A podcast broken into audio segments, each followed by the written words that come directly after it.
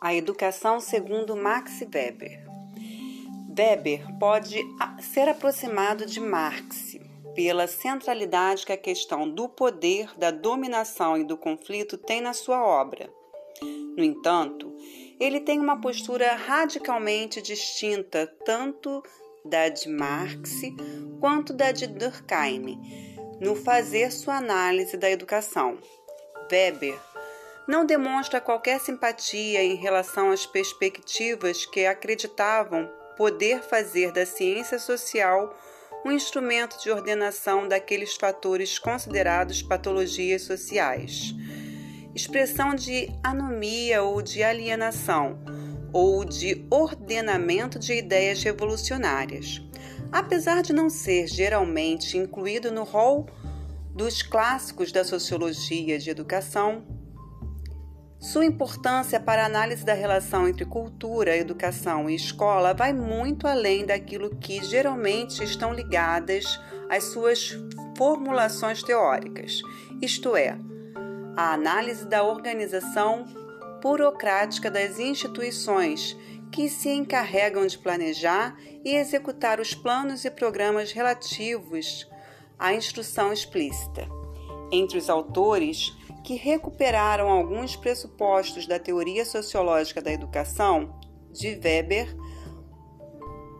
é, destacam-se como Pierre Bourdieu, que teve uma preocupação em extrair e desenvolver alguns elementos da teoria weberiana da religião, situando-se dentro do contexto da cultura e associando a função ideológica da religião a de inculcação, legitimação e manutenção da ordem estabelecida.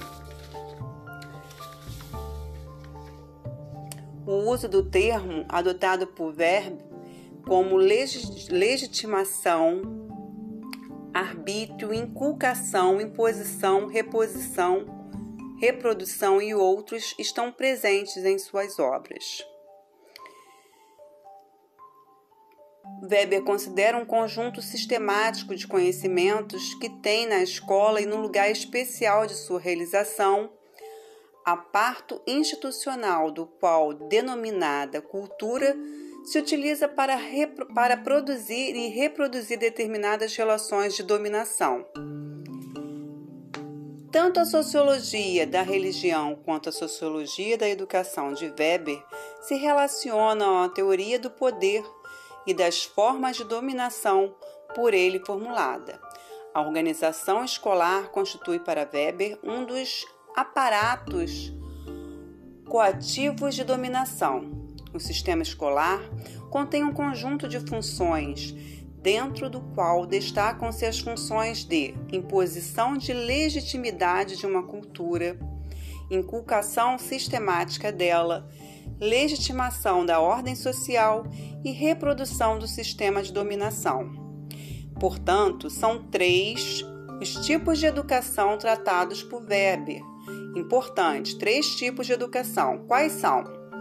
Humanística, especializada e carismática.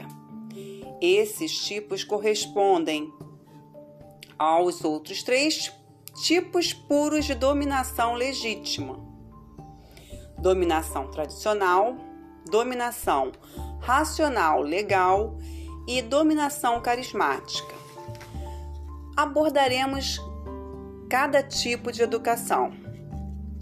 Educação humanística tem por propósito cultivar um determinado modo de vida que comporta particularidades, atitudes e comportamentos, seja de caráter mundano ou religioso. Essa é a típica educação aristocrática que aparece como instâncias reprodutoras dos grupos socialmente privilegiados. Ela é a educação da nobreza medieval e constitui-se no ideal de cultura ilustrada do ensino clássico que ganhou fôlego a partir dos séculos 18 e 19.